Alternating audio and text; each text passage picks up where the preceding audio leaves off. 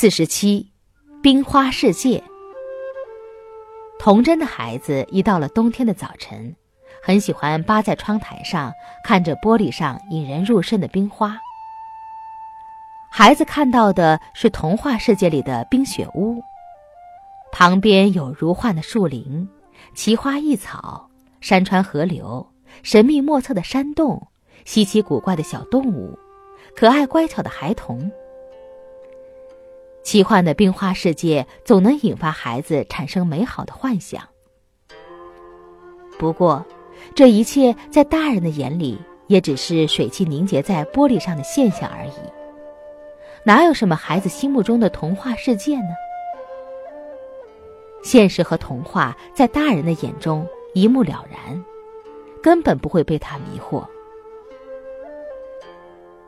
冰花的世界容易给不懂事的孩子创造幻想的机会，孩子也会在好奇心的驱使下产生种种奇思异想。气温升高，阳光照射之后，冰花消融，变成了一串串的水滴。孩子的美梦和幻想引领他又回到现实，他只能遗憾地看着幻想破灭，期盼地等待着第二天早上仍然看到冰花。见到另一番奇妙的世界，如此重复着他的梦想，奇幻一次次破灭，直到他懂事了，才会认识到孩童时代的天真烂漫与痴迷就如一场梦。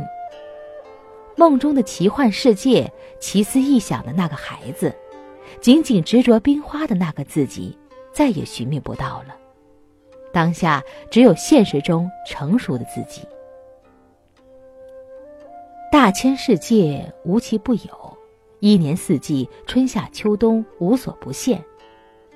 春季的时候，万事万物渐渐复苏，一派生机盎然；夏季的时候，庄稼茁壮成长，树木繁荣茂盛；秋季的时候，硕果累累，收获甚丰；冬季的时候，冰天雪地，寒冷异常。四季在千变。